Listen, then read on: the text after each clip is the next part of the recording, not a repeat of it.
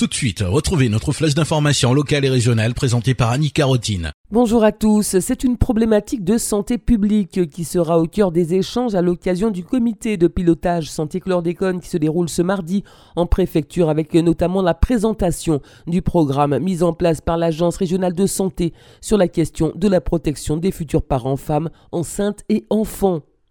Le copil qui coïncide avec la visite en Martinique du professeur François Bourdillon, directeur général de la santé publique en France, accompagné de Charles Saou, chef de la mission Outre-mer de la Direction générale de la santé du ministère des Solidarités et de la Santé. Il dressera un état des lieux de l'avancement et des perspectives du volet santé chlordécone.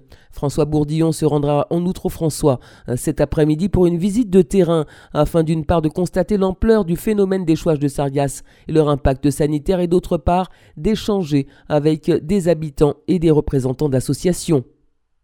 Organisé pour la première fois dans les Antilles françaises, les journées caribéennes de la jeunesse débutent ce mardi.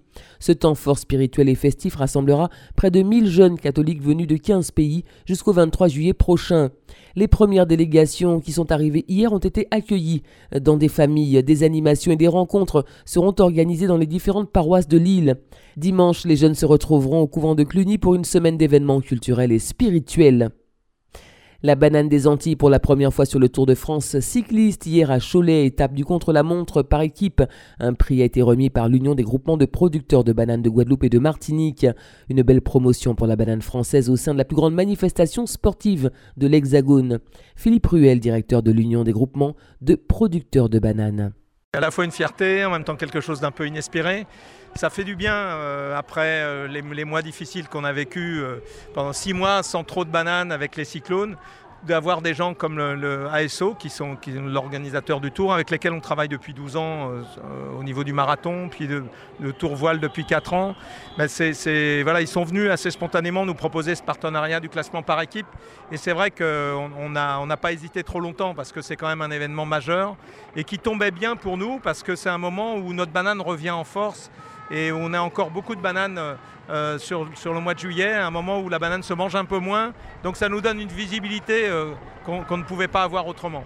on est présent sur toutes les étapes jusqu'à l'arrivée à Paris et on remettra à Paris aussi le trophée euh, de la meilleure équipe.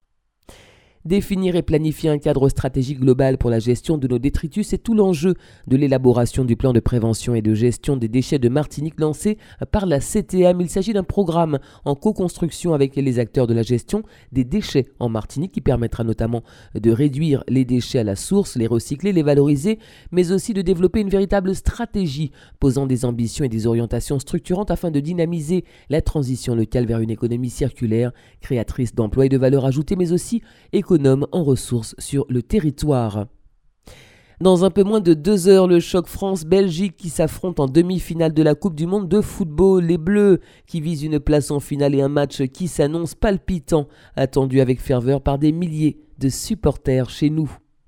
C'est la fin de cette édition de la mi-journée. Merci de l'avoir suivi. Bon appétit si vous passez à table. Excellent après-midi à toutes et à tous à l'écoute de Radio Sud-Est.